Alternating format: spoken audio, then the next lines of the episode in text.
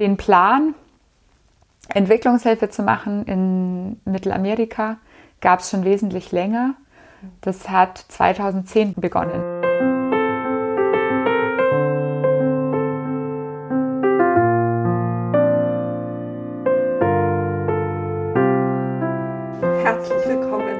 Freue mich heute, oh, ich freue mich heute, glaube ich, noch mehr als sonst. heute habe ich eine wunderbare junge Frau mir gegenüber sitzen. Ich kenne sie schon seit 18 Jahren, glaube ich, ungefähr, oder?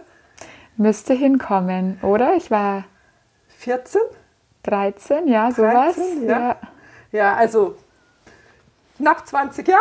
Mhm. Äh, wunderbar. Äh, ne, haben, wir haben unsere Lebensstrecke, ich würde mal sagen, immer wieder aus der Ferne beobachtet. Die ersten Jahre waren wir ganz intensiv verbunden, weil du warst unsere Babysitterin. Die Babysitterin für die beiden älteren Kinder bei mir zu Hause mhm, in der genau. Zeit, als ich alleinerziehend war. Und ähm, ja, jetzt ist viel Zeit vergangen. Regina, magst du dich ganz kurz vorstellen?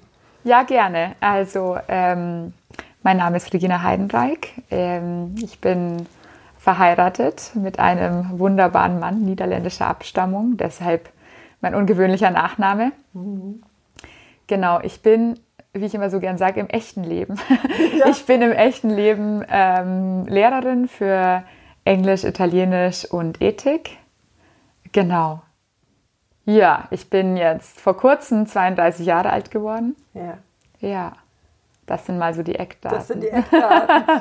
Aber ähm, wie du vielleicht dir denken kannst, ist der Anlass ein anderer, warum mhm. Regina heute hier auf der Couch sitzt. Wir sitzen heute ganz spannend auf der Couch bei meinen Eltern im Haus mhm. als, als Schnittpunkt zwischen uns beiden.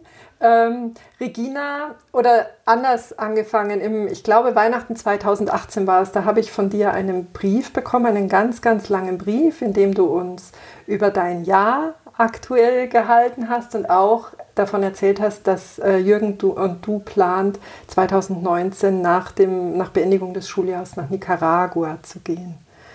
Ähm, ihr plant, alles in Deutschland aufzulösen, ähm, erstmal Dinge zu liquidieren, mhm. Geld zu sammeln, um es zu finanzieren.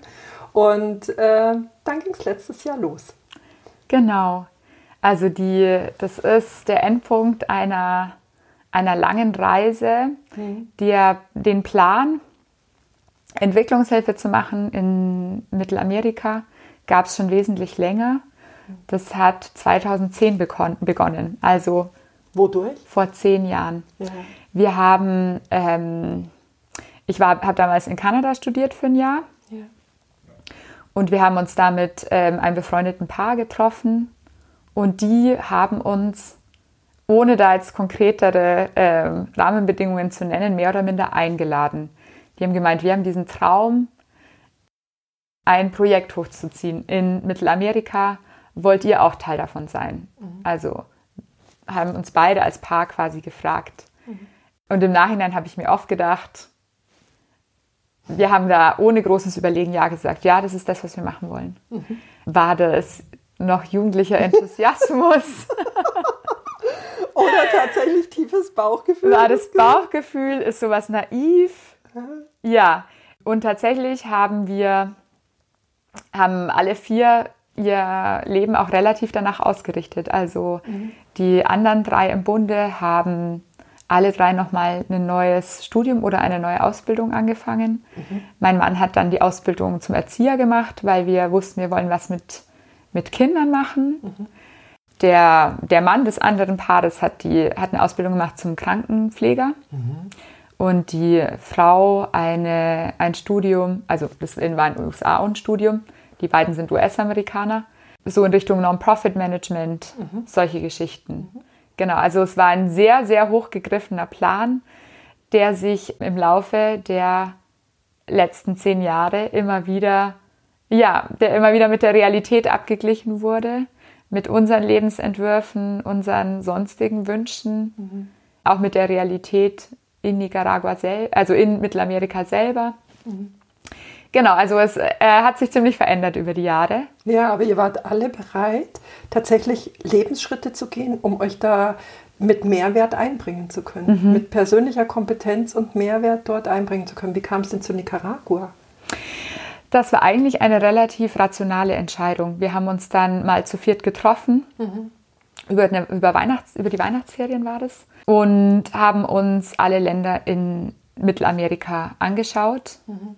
Da fallen Länder wie Panama und Costa Rica zum Beispiel gleich weg, weil die sehr reich sind. Mhm. Also Costa Rica, als ich, ich musste öfter von Nicaragua nach Costa Rica die Grenze überqueren, mhm. damit ich nochmal drei Monate Aufenthalt habe. Und es war, also das ist eine andere Welt. Da gab es die kuriosesten Szenen. Wir sind da mit dem, mit dem äh, billigsten Bus zur Grenze und wollten dann einen ebenso billigen Bus auf der anderen. Ja. Und das sind in Nicaragua immer so aussortierte Schulbusse aus den USA, also mhm. die da so bunt bemalt durch die Gegend fahren. Mhm. Und dann haben wir diesen Bus auf der kostarikanischen Seite einfach nicht gefunden oh. und sind da auf diesem Parkplatz hoch und runter. Und irgendwann haben wir dann kapiert, das ist ein reiches Land. Hier sind die billigsten Busse nicht so billig wie Nicaragua. so was Klappriges, wie wir suchen, finden wir hier einfach nicht. Euer genau. Suchbild musste aktualisiert werden genau. nach der Grenze. Und manche Länder sind für uns auch rausgefallen, weil sie zu ähm, gefährlich einfach sind. Ja.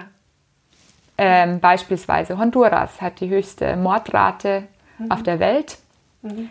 Ähm, unsere Freunde hatten zu dem Zeitpunkt ähm, schon ein Kind. Mhm. Mm, aber auch wir hingen sehr am Leben. genau.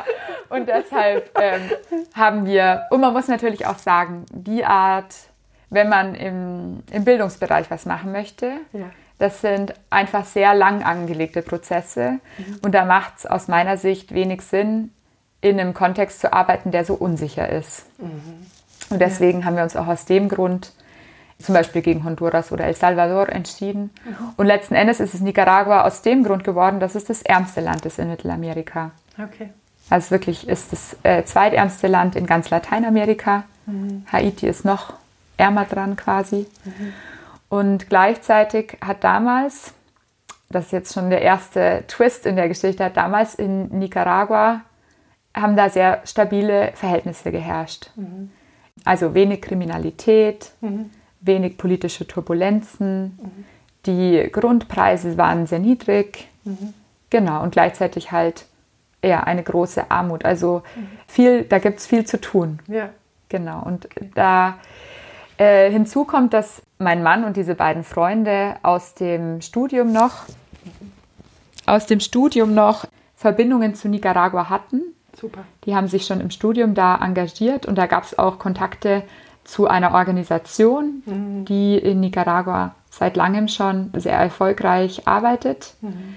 Und das war auch so ein ausschlaggebender Faktor, dass man da schon mal an was anknüpfen kann, ja. an Kontakte und Beziehungen anknüpfen ja. kann. Zur Wertfolge. Genau, und so ist die Entscheidung für Nicaragua gefallen. Mhm. Und wir sind jetzt wo auf dem Zeitstrahl gerade?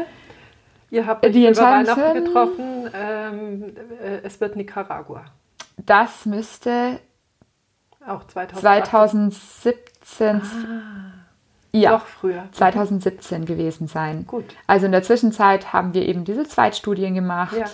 Ich habe Spanisch gelernt, was ja. ja, was für mich als Italienischlehrerin oft spannend war. ja, man, man ruiniert sich damit so ein bisschen im Broterwerb manchmal. Genau, ich habe Spanisch gelernt und Anfang 2018, also circa ein Jahr später, ja sind äh, mein Mann und unsere Freundin, also sozusagen die Hälfte des Vierergespanns, mhm. nach Nicaragua aufgebrochen ja. und haben dort einen Monat verbracht, mhm. um sich mit verschiedenen Kontakten zu treffen, die wir da im Vorfeld geknüpft haben mhm. und um vor allem aber um zu sehen, was ist jetzt wirklich das, was vor Ort gebraucht wird. Ja. Wir hatten damals 2010 den ursprünglichen Plan, wir gründen ein Waisenhaus. Ja. Genau. Mit du lächelst? So. Ich lächle jetzt schon ja. über, über die Regina von damals. Wir gründen ein Waisenhaus äh, mit Schule und Krankenstation. Ja. Und wir haben dann aber festgestellt, es gibt in Nicaragua gar nicht so viele Waisen. Knapp am ja. Vorbei. Genau. Das hängt, glaube ich, viel damit zusammen, dass man bei vielen NGOs sind die Werbebilder ist meistens ja. leider immer noch so ein Weißer im T-Shirt von der Freiwilligenorganisation und draußen außenrum lauter süße Kinder. Ganz mit traurigen, Mit großen Augen. Ja, genau. Ja. Und die Eltern sieht man nicht auf diesem Bild. Und da, ich glaube, da kommt es so ein bisschen her. Tatsächlich war es so, dass in den 80er Jahren hat ja in Nicaragua Bürgerkrieg geherrscht. Die ganze Region natürlich sehr im, also sehr in Aufruhr.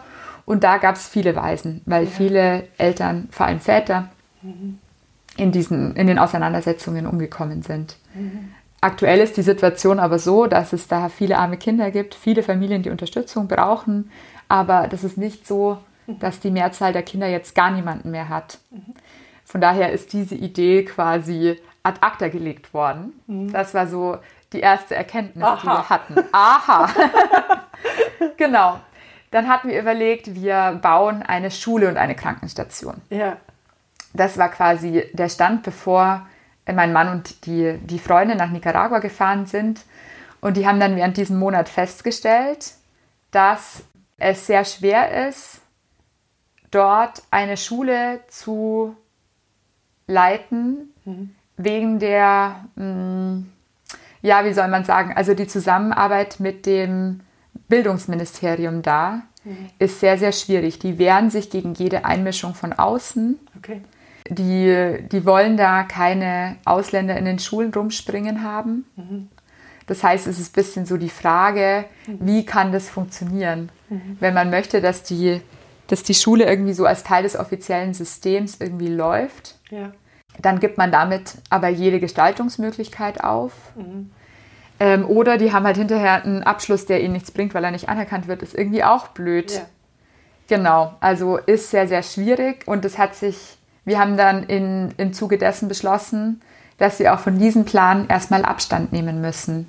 Also eine Schule und eine Krankenstation bauen, so sinnvoll das ist, hat nicht so funktioniert, wie wir uns das gedacht haben. Auf, diesen, auf dieser Reise ist aber auch klar geworden, wir haben uns irgendwie gedacht, okay, also grundlegend, da geht es ja nicht von den Bedürfnissen her. Man hat eine Schule und eine Krankenstation. Ja. Tatsächlich haben wir aber feststellen müssen, dass wir auch das durch unsere privilegierte Brille eventuell gesehen haben. Die Sorgen und Nöte, die die Menschen da umtreiben, setzen noch viel niedriger an. Ich habe kein sauberes Trinkwasser. Ich habe oder ich habe gar kein fließendes Wasser. Ich habe keine Möglichkeit, zum Beispiel zu kochen, ohne mich, mir dabei eine Rauchvergiftung zu holen, Ja. ohne dass ich äh, Lungenkrankheiten, Bronchitis, Augenentzündungen bekomme. Also die, die Sorgen und Nöte, die die Menschen da umtreiben, ähm, sind wirklich ganz, ganz grundlegende. Ja. Und wieder, wie du sagst, gell, aus unserer Brille, Mhm. aus unserer eigenen Erfahrungswelt und aktualisieren geht nur, indem du mit dem Menschen sprichst Ja. und dir vor Ort äh, ja, das Bild machst. Wahnsinn, ja. Genau. Ein, wirklich eintauchst in ihre Welt. Und wir haben auf, diesen, auf dieser Reise dann auch gemerkt in vielen Gesprächen, dass der gangbarste Weg ist, sich lokale Partner zu suchen. Ja. Wenn man da was langfristig auch bewirken möchte, warum soll man das Rad neu erfinden? Und die ganze Energie in, in den Aufbau einer äh, Infrastruktur erstmal setzen. Eben. sondern, ja. In die Überwindung bürokratischer Hürden, Genau. wie du sagst, in, die Aufbau, in den Aufbau einer Infrastruktur. Da kommt natürlich auch dazu, dass man dann irgendwann auch biografische Entscheidungen treffen möchte.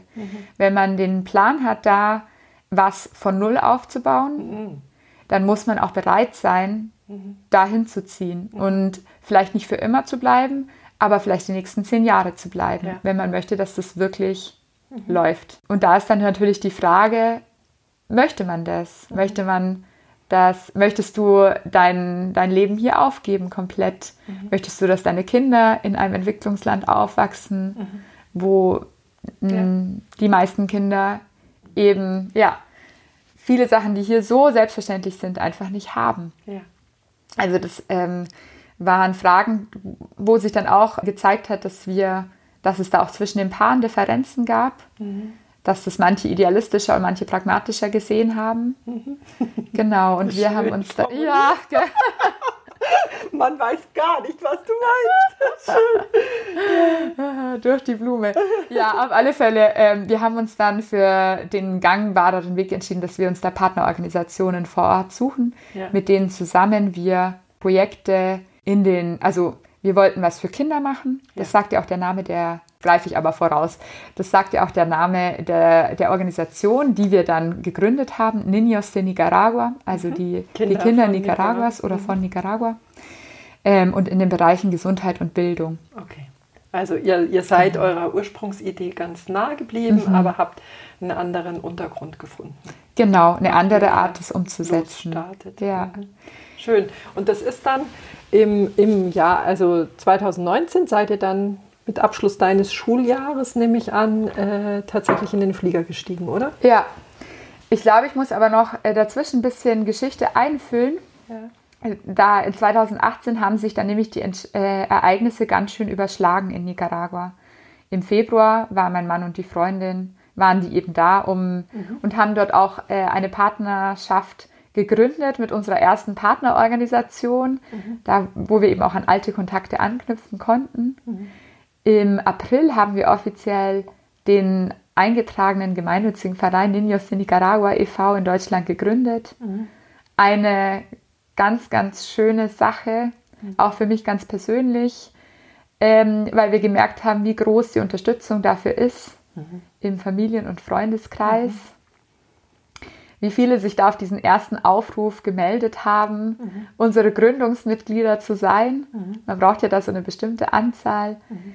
Meine, ja, meine zwei Schulfreundinnen haben sofort geschrieben. Die eine hat gesagt, ich mache die Schriftführerin, ich mache die Finanzen. Also mhm. ganz toll. Mhm. Eine ganz, ganz gute Freundin aus dem Studium hat gesagt, sie macht die zweite Vorsitzende. Also da haben wir sehr viel Rückhalt mhm. für diese ja, für diese Vision, für diesen Traum auch aus unserem Netz gespürt und mhm. gemerkt, das ist eine Sache, die ist auch größer als wir Ihr zwei. Selbst, ja. ja.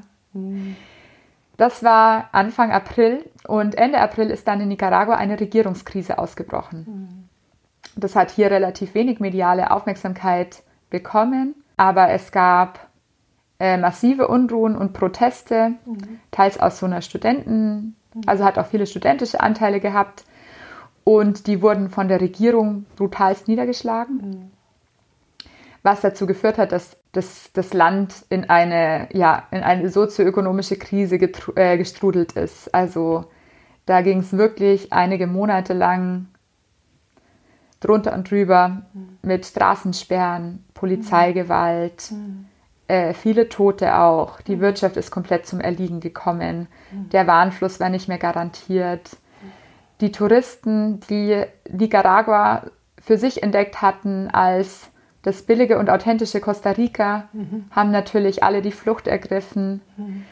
Und das hat uns dann natürlich wieder vor die Entscheidung gestellt, was machen wir jetzt? Mhm. Was machen wir jetzt? Mhm. Macht es Sinn, in ein von einer Krise gebeuteltes Land zu gehen? Mhm. Bleibt man diesem Traum treu, weil man hat jetzt schon so viel hingeträumt und investiert und sich überlegt und seine Lebensplanung danach ausgerichtet. Mhm.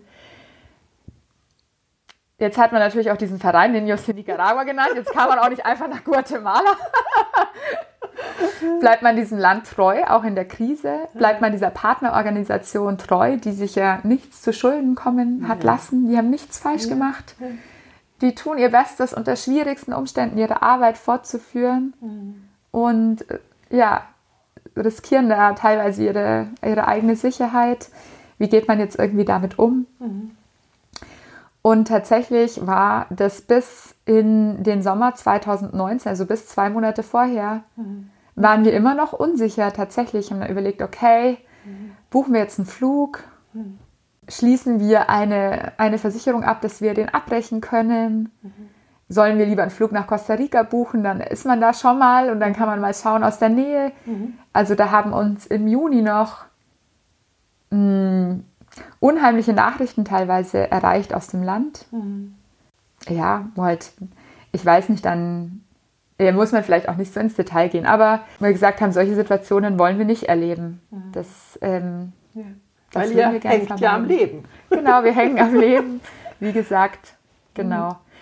Ähm, Und eine, eine Entscheidung, die wir auch irgendwann getroffen haben, ist, dass wir von dem ursprünglichen Plan, da mehrere Jahre hinzugehen, mhm. ursprünglich waren da fünf Jahre im Gespräch, mhm. haben wir gesagt, okay, irgendwie, wir müssen jetzt mal überlegen, wie sich das in unseren größeren Lebensplan einfügt. Mhm. Zu dem Zeitpunkt war ich, ja, das war vom Jahr, war ich 31, bin ich auf die 30, war ich sozusagen schon im 31. Lebensjahr. Und man hat sich irgendwie überlegt, okay, wir wollen irgendwann Kinder bekommen. Wie lässt sich das unter einen Hut bekommen? Mhm. Wie können wir dieses Jahr finanzieren? Wir wollen selbstverständlich nicht mhm. von Spendengeldern leben. Mhm. Wir wollen da als Freiwillige arbeiten. Mhm. Aber wie bekommen wir da Geld zum Leben? Mhm. Soll man sich dann da unten Arbeit suchen? Also es waren viele auch so ganz praktische Fragen, die man da irgendwie für sich lösen müsste. Völlig. Genau. Basale, konzeptionelle mhm. Antworten finden. Gell? Ja. Mhm. Und wir haben letzten Endes, also ja, wir haben das für uns so entschieden, dass wir versucht haben, das auch ein bisschen zu trennen von unserer eigenen Erfahrung. Also wir haben diese Partnerorganisationen, da war auch sehr schnell klar, was die brauchten, ist zum einen vielleicht so technische Expertise manchmal, mhm. vor allem aber brauchen die finanzielle Mittel. Mhm. Das heißt, wir haben in den Jahren, bevor wir, in den zwei Jahren davor, haben wir viele Spenden gesammelt, Fundraising-Aktionen durchgeführt. Da muss ich auch meine, meine Schule erwähnen, an der ganz tolle Aktionen stattgefunden haben, wo auch viel Unterstützung von Kollegen und von meinen Schülern kam, die sich da für die Kinder in Nicaragua ganz toll eingebracht haben. Schön in Augsburg. Das ja, genau. Mhm. Ja. Toll. Ja, ganz toll. Also wirklich, da, wenn ich darüber spreche, geht mir richtig das Herz auf. Mhm. Das finde ich einfach eine tolle Sache, dass sich junge Menschen schon in dem Alter so einbringen für, mhm. ja, für Kinder anderswo, die halt mhm. ganz anders aufwachsen. Mhm. Genau. Ähm, und gleichzeitig macht es ihnen ein so großes Wertgefühl, mhm. einen Beitrag zu leisten, so stolz. Mhm. Äh, also es ist, finde ich, immer so eine Win-Win-Geschichte. Ja, ja, es hat sich nicht nach Opfer angefühlt. Gar nicht, Die hatten gar da, nicht. hatten so, da schon ja, einen großen Spaß, Spaß auch. auch ja. ja. Auf alle Fälle. Ja. Nee, das waren tolle Sachen. Also zum Beispiel meine sechste Klasse damals hat ähm, im Geheimen, ich durfte das mhm. alles nicht mitbekommen, hat im Geheimen ähm, einen Kuchenverkauf organisiert. Die haben vier Wochen lang jede Pause Kuchen verkauft oh, für ihre Lehrerin. Ähm, das oh. war eine Bläserklasse, die hatten, haben alle ein Musikinstrument gelernt und haben dann in der Stadt mit ihrer Musiklehrerin Straßenmusik gemacht und haben ähm, Geld gesammelt für die Kinder in Nicaragua. Wir haben im Supermarkt Einkäufe eingetütet für die Leute, für die Einkäufer sozusagen gegen Spenden. Oh. Wir haben eine Tombola organisiert. Also ganz tolle Sachen. Großartig. Genau. Das war, es waren auch viele, es waren auch viele Privatspender dabei. Mhm. Auch äh, der Lions Club Starnberg hat uns unterstützt. Also das war jetzt nicht das Einzige, aber Mhm. Da war ich halt auch persönlich nah dran, weil das halt meine Schüler waren. Wunderschön. Genau, eine tolle Sache. Mhm. Genau, und diese Sache kann auch aus, kann eigentlich aus Deutschland gut laufen. Also mhm. diese Art der Unterstützung kann man von hier gut leisten. Mhm. Das ist auch sinnvoll, dass, mhm. ähm, dass die Arbeit vor Ort gemacht wird, mhm. von Leuten, die auch vor Ort sind und die aus der Kultur sind, die vielleicht auch die Arbeit gut brauchen können. Genau, und wir die finanzielle Unterstützung leisten. Und für dieses Jahr hatten wir uns gewünscht, dass wir eine Tätigkeit finden für uns, wo wir wirklich was Sinnvolles machen können, mhm. wo wir niemandem die Arbeit wegnehmen, also nicht unbezahlt was machen, wofür andere bezahlt werden würden, mhm. wo wir uns mit unserer Expertise einbringen können. Mhm. Und im Zuge dieser Suche haben wir dann auch unsere zweite Partnerorganisation gefunden, nämlich La Esperanza Granada. Mhm. Wir, Granada ist eine Stadt in Nicaragua, benannt nach dem ursprünglichen Granada aus Spanien quasi. Mhm. Genau. Die, La Esperanza ist Hoffnung. La Esperanza, die Hoffnung. Mhm. Genau. Die Hoffnung, die eben ganz viel auf Bildung setzen. Mhm. La Esperanza hat in, in den armen Vororten von Granada vier Lernzentren, mhm. wo die Kinder am, also die haben nämlich, die haben ursprünglich auch viel in den Schulen gearbeitet und hatten dieselben Probleme mit dem, mit dem Erziehungs- oder Bildungsministerium, die wir eben mhm. auch schon sehr schnell äh, erspürt, erspürt haben, dass das schwierig werden könnte. Die wurden auch sozusagen schrittweise aus den Schulen rausgedrängt, wo die vorher gearbeitet haben. Ja. Die haben davor auch viele Schulhäuser gebaut, so wie wir das ja auch mal vorhatten. Ja. Und haben dann auch irgendwann gemerkt, ihnen werden so viele Steine in den Weg gelegt. Das funktioniert einfach nicht mehr. Mhm. Und haben eben stattdessen diese Lernzentren gegründet, wo die Kinder am Nachmittag kommen können. Mhm. Das, was sie in der Schule ja teilweise in sehr überfüllten Klassenzimmern, mhm. Großen Klassen, mhm. Frontalunterricht lernen oder auch nicht, mhm. am Nachmittag in kleinen Gruppen eben lernen. Mhm. Sechs bis acht Kinder ja. haben die da Spanisch, also lesen, schreiben, rechnen, zwar für Grundschulkinder mhm. gedacht. Ähm, Mathe, mhm. also Rechnen. Also diese Basisbildung genau. Lesen, ganz viel vorlesen, was da eine Rarität ist, also sowas wie Leihbüchereien oder auch so diese ganze Lesekultur, dass man Kindern vorliest, mhm. dass man mit denen Bilderbücher liest mhm. oder dann auch äh, Bücher mit mehr Text. Ähm, eine Bastelecke oder eine Kunstecke gab es in jedem Lernzentrum, mhm. ähm, in dem da haben die Kinder jeden Tag ihre kleinen Kunstwerke gemacht und die so stolz nach Hause getragen mhm. und ihre teilweise wirklich sehr oh sehr ärmlichen Behausungen. Also haben die Eltern teilweise erzählt, da war die ganze Hüttenwand voll gepflastert mit den Basteleien aus dem Lernzentrum. Und dann gab es da eben auch eine Computerecke. Mhm. Da hatten die Lernspiele, die quasi den, den äh, Stoff, den die in Spanisch und Mathe gelernt haben, nochmal mhm. vertieft haben. Mhm. Und Englisch. Mhm. Und im Zuge dieser, das, und es war früher so, dass das vor allem von Freiwilligen betrieben wurden. Also viele junge Leute zum Beispiel nach dem Abitur mhm. oder während dem Studium, mhm. die da kürzere oder auch längere Zeit da verbracht haben. Und gleichzeitig hat äh, La Esperanza Granada ähm, auch ein Programm für Universitätsstudenten gehabt, mhm. denen quasi ein Universitätsstudium ermöglicht, die Schulgeburten und den Transport übernommen und im Gegenzug haben diese Universitätsstudenten in den Lernzentren gearbeitet. Mhm. Und diesen Kreislauf fand ich auch so toll, ja. dass die aus derselben mhm. Situation kommen, mhm. die Kinder natürlich auch super verstehen, mhm. die Hintergründe kennen mhm. und denen aber auch so ein Vorbild sind. Vorbild und wieder zurück, es fließt wieder zurück. Genau, ja. Also das, was sie selbst empfangen haben, schenken sie weiter. Genau. Ganz schön. Oh. Und wir haben da ähm, wir haben dann gemerkt bei unserer ersten Partnerorganisation, die haben eine ganz andere Herangehensweise, eine sehr, sehr gute. Mhm. Die arbeiten viel so eher im, im dörflichen Bereich, ja. setzen sich mit den Leuten zusammen, eigentlich in so einer Mediation, in Mediatorentätigkeit, mhm. mobilisieren da die Leute, setzen sich mit denen zusammen und sagen, gut, als Dorf, als Gemeinde, was sind die dringlichsten Probleme, die wir hier haben? Mhm. Wir sammeln die Probleme, wir setzen Prioritäten mhm. Und dann überlegen wir, welches Problem könnten wir jetzt angehen. Ja. Welchen Pro hm, Vielleicht fangen wir erstmal mit was mittlerer Größe an. Ja.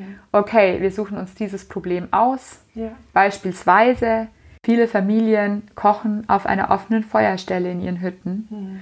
Und die Frauen und die Kinder atmen den ganzen Tag den Rauch von diesem Kochfeuer ein. Was gäbe es da für eine Lösung? Die haben sich dann verschiedene Ofenmodelle angeschaut. Wie kann man die bauen? Wo kann man da Unterstützung herbekommen? wo könnten wir diese Materialien äh, billiger bekommen mhm. ähm, und haben die Leute aber selber darin trainiert, zum Beispiel dann die Verhandlungen zu führen mhm. mit dem Eisenwarengeschäft, mhm. mit dem Baugeschäft. Und ich finde das eine ganz, ganz tolle Sache, weil Armut auch dazu führt, dass man so machtlos ist. Ja. Genau. Dass man so ein ewiger Bit, ähm, so ein Bittsteller ist und immer auf milde Gaben wartet ja. und man die den Glauben daran, dass man auch selber was in seiner Situation machen kann, den verliert man ja. durch die Armut. Ja. Und es sind dann ganz kleinen Erlebnisse, in denen du deine Selbstwirksamkeit äh, spüren kannst, die dich in den nächsten Schritt führen und in den übernächsten. Ja. Und das ist, ja. Und ganz, die ganz Organisation, mit der wir zusammenarbeiten, die besteht eigentlich vor allem aus diesen Mediatoren, habe ich sie jetzt genannt, oder mhm. Facilitators, Facilitadores. Mhm die eben in diese Gemeinden gehen, wo sie noch niemanden kennen, da die Leute ansprechen, Treffen organisieren und Schön. dieses Projekt begleiten. Wunderschön. Deswegen machen die auch so unterschiedliche Sachen. Unser erstes Projekt äh, mit, äh, mit dieser ersten Organisation war eben das Projekt mit den sauberen Öfen. Mhm. Die haben aber auch schon ganz andere Sachen. Also gemacht. ihr seid inzwischen in Nicaragua gelandet? Ja. Und habt das erste Projekt saubere Öfen gehabt. Das war sozusagen, das ähm, haben wir vor, aus Deutschland noch finanziert. Ja. Genau, und das war circa zu 50 Prozent auch schon umgesetzt, als wir angekommen sind. Wir haben dann uns da mit Familien treffen können. Mhm. Die haben uns mit einem Stolz ihren Ofen präsentiert, Oh. gezeigt, wie sie da kochen. Also Ja. das war ge äh, gezeigt auch, was sie für Ersparnisse haben, dadurch, dass sie weniger Feuerholz brauchen. Ja, Dadurch wird der Wald weniger abgeholzt. Ja. Das ist auch eine ganz effiziente Art, um das Klima zu schonen. Ja. Also viele große Klimaschutzorganisationen wie zum Beispiel Atmosphäre oder so, Mhm. die setzen auch auf saubere Öfen und natürlich wahnsinnige gesundheitliche Vorteile. Ja, toll. Genau, wir haben aber auch gemerkt, dass in diesem Prozess, in diesem ja, Mediationsprozess, sage ich jetzt mal, mit den Gemeinden, dass da eigentlich kein Platz ist für Freiwillige. Da braucht man keinen, keinen Weißen, der da mit rumspringt, sondern da braucht man Leute, die aus der Kultur kommen, Ja. die, die die Umstände vor Ort ganz genau kennen, die natürlich super Spanisch sprechen müssen oder Nicaraguanisch, was sich ja vom Spanischen auch nochmal manchmal unterscheidet. Und wir haben gemerkt, die suchen da irgendwie eine Aufgabe für uns, aber eigentlich gibt es die nicht. Und bei der zweiten Organisation war das eben eine ganz andere Sache, weil die zum großen Teil in diesen Lernzentren auf Freiwilliges gesetzt haben, die aber nach dieser Regierungskrise komplett ausgeblieben sind. Die dieselben Bedenken hatten wie ihr. Genau. Und als wir da angekommen sind, waren wir zwei von drei Freiwilligen. Oh. Also das war ähm, für die Organisation, die mussten sich so richtig neu erfinden, Ja. neu aufstellen, um diese Operation überhaupt am Leben halten zu können. In einer Phase, wo ganz viele Einnahmen wegbrechen, ganz viel so Manpower, also m, humane Ressourcen auch einfach weggebrochen sind. Und wir haben die gefunden, weil die explizit Englischlehrer gesucht haben und Leute, die sich mit Computer und IT auskennen. Und da haben mein Mann und ich uns eben Ja, wiedergefunden. können. Ja, schön. Ja, das war wie als hätte es ein Headhunter für uns gesucht. Ja. Und genau, und die waren natürlich begeistert, dass wir auch für so lange bereit sind zu bleiben. Jetzt nicht nur für fünf Wochen, sondern längerfristig, dass sie jetzt auch nicht 18 sind, sondern ja, 30, 32, dass wir Berufserfahrung mitbringen, Ja. dass wir ähm, eben auch diesen Verein im Hintergrund haben. Wir haben auch die zweite Organi äh, Partnerorganisation nicht nur durch unsere Arbeitskraft, sondern auch finanziell unterstützt. Also da sind auch Spenden hingeflossen. Wunderschön. Genau. Ja, also Also ihr Ja. seid gut dort angekommen. genau. Wie du vorhin schon gesagt hast, wir hatten den Großteil unserer Möbel verscherbelt. Ja. Wir haben die Wohnung in Augsburg aufgegeben. Wir sind Seid zurück ins Elternhaus. Regina hat vier Geschwister. Genau, wir sind wieder zurück zu meinen Eltern gezogen. Die haben uns großzügig wieder daheim aufgenommen, Ja. weil äh, wir nur so das Geld ansparen konnten, das wir eben brauchten, um da Mhm. in diesem Jahr auch eben weder arbeiten zu müssen für Geld, noch auf irgendwelche anderen Mittel angewiesen zu sein. Genau, und so sind wir dann ähm, ziemlich genau vor einem Jahr. Am 31. Juli haben wir das Land verlassen, haben wir Deutschland verlassen. Wir haben dann noch einen Zwischenstopp bei den Eltern meines Mannes in den Niederlanden gemacht. Und am 17. August sind wir nach Nicaragua gekommen. Genau. Ähm, wie ging es euch dann mit der Sicherheit vor Ort? Mm. Wie hast, habt ihr das erlebt? Also tatsächlich muss ich sagen, dass sich unsere Sorgen weitgehend als grundlos herausgestellt haben. Okay. Wir waren, ähm, also Granada ist äh, die älteste Stadt auf dem amerikanischen Festland. Das ist eine alte Kolonialstadt, sehr, sehr schön und dadurch auch von den Touristen sehr geliebt, so sie denn da sind. Und Granada, in Granada selber haben wir uns sehr sicher gefühlt. Natürlich muss man sagen, dass man da, also sagen wir mal so, wir haben uns natürlich gehütet, Ja. uns irgendwie über Politik zu äußern. Wir haben uns davor gehütet, irgendwie Stellung zu beziehen, vor allem auch mit Leuten, die man nicht so gut kannte.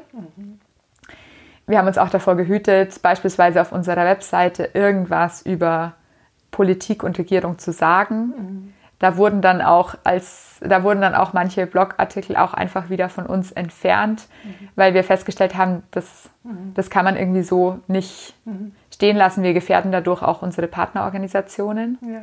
die sich sehr bemühen müssen, ja. dass sie, dass da nicht jemand, dass da nicht die Polizei kommt und das ganze Büro einpackt und da die Leute verhaftet. Ja. Genau, also da waren wir natürlich sehr vorsichtig. Aber solange man, solange man da ein bisschen unter dem Radar fliegt, weder an Demonstrationen teilnimmt noch Journalist ist, hat man da als Ausländer eigentlich nicht viel zu befürchten. Mhm. Natürlich gelten dieselben, ja, äh, dieselben ja, Verhaltenstipps, sage ich jetzt mal, die man in jedem mittelamerikanischen Land einfach beherzigen muss. Mhm. Also äh, die, da die, da wären zum Beispiel, dass man nachts nicht alleine rausgeht, ah. dass man nicht viel Geld dabei hat, dass man, mm, ja, also dass man schaut, wenn man verreist, dass man ankommt vor Einbruch der Dunkelheit. Mhm. Genau, dass man sich nach Hause begleiten lässt. Ja, solche Sachen. Mhm. Man ist da natürlich am Anfang, waren wir ganz panisch und ganz besorgt. Und je länger man dort ist, desto ein besseres Gespür entwickelt man auch, mhm. was da irgendwie geht und was da irgendwie nicht geht. Mhm. Also ich bin dann irgendwann auch in Granada alleine laufen gegangen, morgens um sechs. Oh. Mhm. Genau, und dann habe ich mein, ich habe dann keine Musik gehört, damit man merkt, falls irgendjemand kommt, damit auch niemand gleich merkt, dass man ein teures Handy dabei hat. Mhm. Und hat halt dann das Handy irgendwo versteckt, aber das ging auch, da ist nie irgendwas passiert. Also so ein ganz neuer Blick auf Themen, die sich hier noch nie gestellt haben, mhm. ganz so ein ganz neue, ja. ja. auch wieder Wahrnehmungsfacetten. Was auch nochmal eine ganz interessante Frage für sich vielleicht auch wäre, ist die Situation als Frau in Nicaragua. Ja. Also ich habe für mich war das ähm, ganz neu. Ich habe noch nie, also Nicaragua ist eine sehr machistische Gesellschaft. Mhm. Auch im mittelamerikanischen Vergleich ist es da mhm. extrem. Mhm. Und das habe ich als Frau auch noch nie so erlebt, wie anders das ist, ob man alleine unterwegs ist oder mit männlicher Begleitung, mhm. ob dein Mann deine Hand hält oder ob du alleine gehst. Mhm wie man behandelt wird, je nachdem, was man angezogen hat. Also das waren oft auch Situationen, die mich so, die mich sehr wütend und erzürnt zurückgelassen haben und auch ich habe mich da manchmal sehr machtlos gefühlt, mhm. weil man ja, weil man da echt durch die Straßen läuft wie so ein Stück Freiwild. Ja. Und das ist ganz, ganz schwierig. Fand ich ganz, ganz schwierig. Und gleichzeitig muss man sagen, dass das für viele nicaraguanische Frauen das die tagtägliche Realität ist. Mhm. Und ich ja immer noch einen geschützten Status habe durch mein, die Privilegien, die ich genieße. Mhm. Also das ist auch nochmal, das ist nochmal eine ganz andere Sicherheitsfrage, die jetzt von allen politischen oder zumindest von dieser politischen Situation unabhängig ist. Ja, ja. Genau. gesellschaftspolitisch einfach noch ja. Ähm, vielleicht ein großes Thema. Absolut, ja. Noch ein Entwicklungsthema. Ja. Ja, äh, ich, ich habe das Gefühl, dass du, äh, ich glaube, wir könnten jetzt zwei Tage weiter sprechen. Ja. ja aber äh, das sprengt unseren Rahmen hier. Mhm. Also, sag mir mal, was war deine Herzenstätigkeit vor Ort? Was hat dich, was hat das Herz zum Überlaufen gebracht, mhm. als du dort warst? Ähm, ich wurde nach kurzer Zeit, ich habe im Lernzentrum angefangen als Englischlehrerin und wurde dann nach kurzer Zeit dazu berufen, das dritte Programm, nämlich das ähm, Programm an der weiterführenden Schule zu übernehmen ah. und da auch als ähm, Englischverstärkung zu arbeiten am Nachmittag. Und das war auf der einen Seite sehr schön, so viel Verantwortung mhm. zu übernehmen zu können, so viel auch gestalten zu können. Das vermisst man ja als Lehrkraft manchmal im Schulbetrieb. Mhm dass man gute Ideen hätte, aber es ist nicht eine Rolle. Mhm. Ähm, und gleichzeitig, da habe ich mein, meine ganze Energie reingesteckt. Mhm. Und das hatte viele sehr schöne, auch herzzerreißende Momente. Mhm. Ähm, also Momente, in denen dann Schüler nach der, nach der Englischstunde dageblieben sind und gemeint haben, mein Sponsor hat aufgehört zu zahlen. Aber wenn ich dieses, diese Unterstützung nicht habe, dann kann ich nicht weiter zur Schule gehen. Was kann ich machen, damit ich wieder in dieses Programm aufgenommen werde? Also Momente, wo es einem die mhm. Luft abschnürt. Mhm. Oder wo Schüler da bleiben und fragen, ob sie einen Bleistift haben könnten. oder da sind sogar zwei da geblieben. Einer hat gemeint, ob der Freund einen Bleistift haben kann. Ich gefragt, ja, warum fragt er mich denn nicht selber, ob er einen Bleistift haben kann? Er schämt sich so. Ja. Also es waren auch viele, das war oft so schön, aber auch wirklich herzzerreißend. Wenn man so ein Programm leitet, bleibt es natürlich auch nicht aus, dass man da auch schwierige Entscheidungen treffen muss. Zum Beispiel, welchen, welchen Schülern dieser Sponsorenstatus wieder entzogen wird. Beispielsweise wegen sehr schlechten schulischen Leistungen, weil sie selten zum Unterricht kommen. Ähm, und klar, wenn man nicht für alle genug hat, Ja. dann muss man irgendein faires Verteilungskriterium finden. Aber für dieses Einzelschicksal fand ich das trotzdem unglaublich Furchtbar. hart. Und dann die Person sein zu müssen, die dann zu, dieser, zu diesem Schüler oder zu dieser Schülerin oder gar zu der Mutter hingeht und sagt, das, ich, wir können ihren, ihren Sohn nicht weiter unterstützen. Das waren Situationen, also da bin ich echt manchmal heimgekommen, habe einfach angefangen zu weinen, weil mir das sehr, sehr schwer gefallen ist. Ja. So diese, so diese bisschen- Entscheidungen, so ein bisschen Richtertätigkeit, gell, zu sagen, das ist jetzt richtig und das darf gefördert werden und das ist nicht so gut. schrecklich. Schrecklich, Ja, ja. ich fand's, das fand ich wirklich schlimm. Und das war auch, ähm, ja, das war, war teilweise auch eine sehr einsame Phase, weil ähm, ich eben dieses Programm geleitet habe. Ich habe mich natürlich schon bei wichtigen Sachen immer mit meiner Chefin abgesprochen. Aber letzten Endes musste ich die Entscheidung treffen und ich war aber auch die, die sie kommunizieren musste. Ähm, und das ist mir sehr, sehr schwer gefallen. Ja. Da gibt es dann natürlich auch immer Einzelschicksale. Also ich denke jetzt beispielsweise an, an eine Mutter, der ich das eröffnen musste, die sechs Kinder hatte und da war kein Papa da. Und ähm, die ich da mehr oder minder zu Hause besucht habe und dann sieht man, wie die, wie die wohnen und wie schwierig das ist. Und ja, genau. Also es waren auch sehr viel, sehr schwierige Momente, muss ich ehrlich zugeben. Und ich finde immer dann, gell, ihr habt einen Ausschnitt wahrgenommen in der Schule, weiß ich nicht, kam nicht regelmäßig und plötzlich schießt dich das Puzzlebild und du denkst, ja, um Gottes Willen, und gerade der braucht äh, Verdienst mehr denn je, gell, weil er einfach, Ja. er kommt nicht, weil zu Hause ganz andere Umstände sind. Es ist unglaublich, ja. Meine Ja. Güte, Regina, das war Reifen im Turbo, würde ich sagen. Ja, also, Also so äh, tiefe Entscheidungen, schwere oder weitreichende Entscheidungen im, im Schnellgalopp ja. treffen. Ja, oder Schülerinnen, die reihenweise die Schule verlassen, weil sie ungewollt schwanger, Schwanger. werden. Das ist auch ein Riesenthema in Nicaragua. Da sind wir auch, ja, da sind wir auch froh, dass wir, äh, ähm, da haben wir dann auch irgendwie gesagt, da müssen wir irgendwie was machen. Also gerade so diese Mädchen. Verhütungsthemen überhaupt Genau. ins Bewusstsein bringen. Ja. Oder ja, auch eine Schülerin, die die Schule abgebrochen hat, um als Prostituierte zu arbeiten. Also das sind einfach, das, die Schule lag in einem sehr, sehr armen Teil von, von Granada, in einem sehr, sehr armen Land. Das Land ist gebeutelt, aber da kommt man wirklich mit Schicksalen in Begegnung, die man dann halt auch so ganz nah erfährt. Und ähm, ja, also das waren schon auch schwierige Sachen. Sehr intensiv. Ja, Wahnsinn. ja. Und dann Corona. Und dann Corona, genau. Also ihr wärt ja immer noch dort, nehme ich an, Genau, wir wären jetzt Ende des Monats wahrscheinlich zurückgekehrt. zurückgekommen. Ja. Aber dann kam Corona. Wie habt ihr das vor Ort wahrgenommen? ja, wir haben die Nachrichten natürlich aus Deutschland ein bisschen verfolgt. Man hat dann auch manchmal im nicaraguanischen Radio was gehört über Corona, aber nicht viel. Ja. Und wir haben, da muss ich jetzt ehrlich sagen, bei, mit wir meine ich meinen Mann. Ich hätte das, glaube ich, nicht so schnell kapiert, was da auf einen zurollt, also auch so global auf die, auf die Welt zukommt. Und äh, mein Mann hat das zum Glück ein bisschen genauer verfolgt. Und da haben sich dann wirklich auch innerhalb von kürzester Zeit die Ereignisse überschlagen. Wir haben immer daheim immer nachgefragt, ist alles in Ordnung bei euch? Wie erlebt ihr das? Und da hatte das hier noch gar keine großen Wellen geschlagen. Und wir haben dann irgendwann gemeint, es könnte sein, dass wir früher zurückkehren müssen. Vielleicht müssen wir einen Monat früher oder zwei Monate früher zurückfahren. Und innerhalb von zwei Tagen haben wir dann gemerkt, okay, vielleicht eventuell, In zwei Tagen. eventuell im April.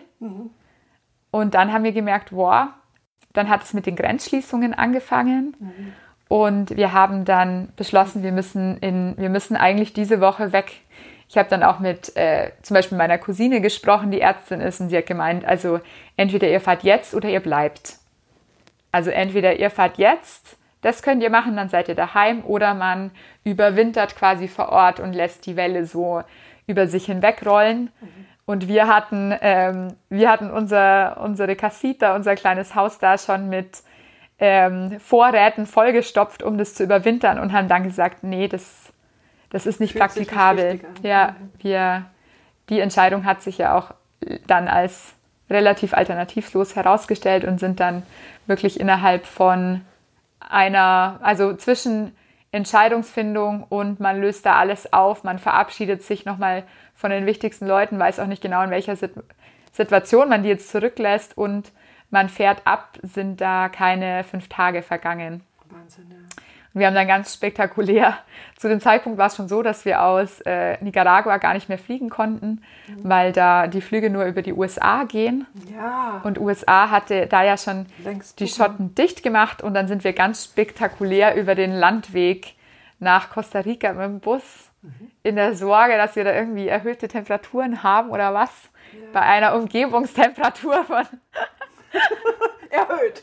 Von einer erhöhten. Ja. Und sind dann aus Costa Rica heimgeflogen. Genau.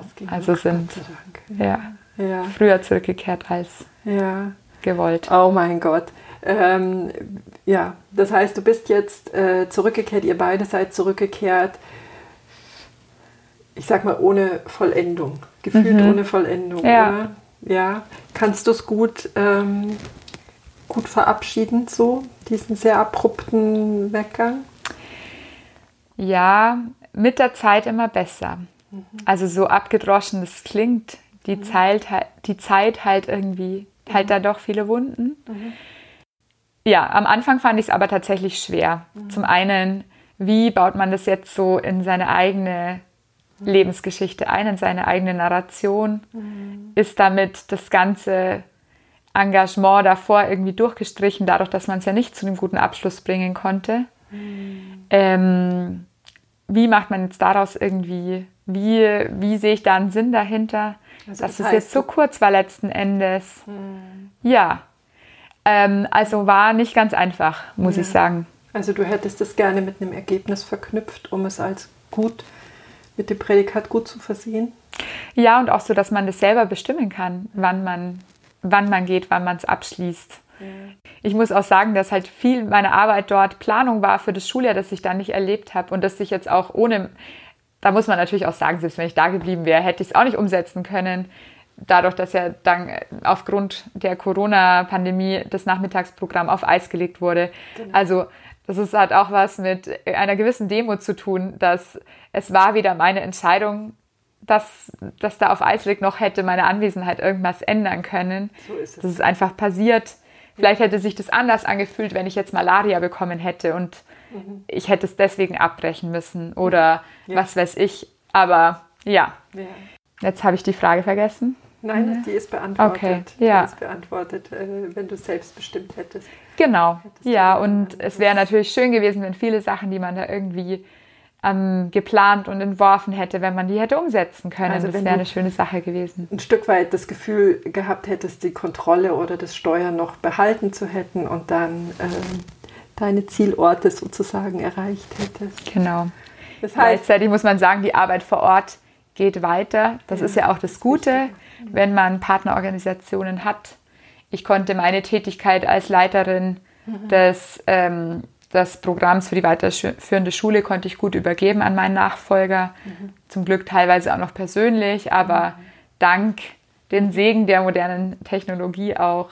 Mhm. Ähm, während ich jetzt in Deutschland war, ja. kamen da immer wieder Nachfragen zu einzelnen Schülern, zu einzelnen Sponsoren, ähm, zum Programm. Ja.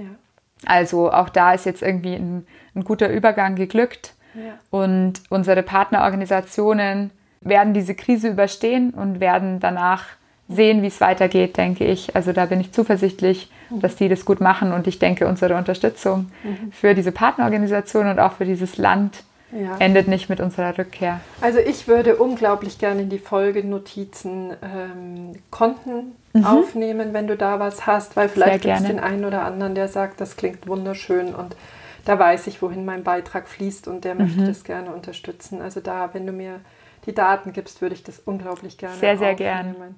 Jetzt ist die Regina zurück, ja, wie wir, sonst können wir hier nicht sitzen.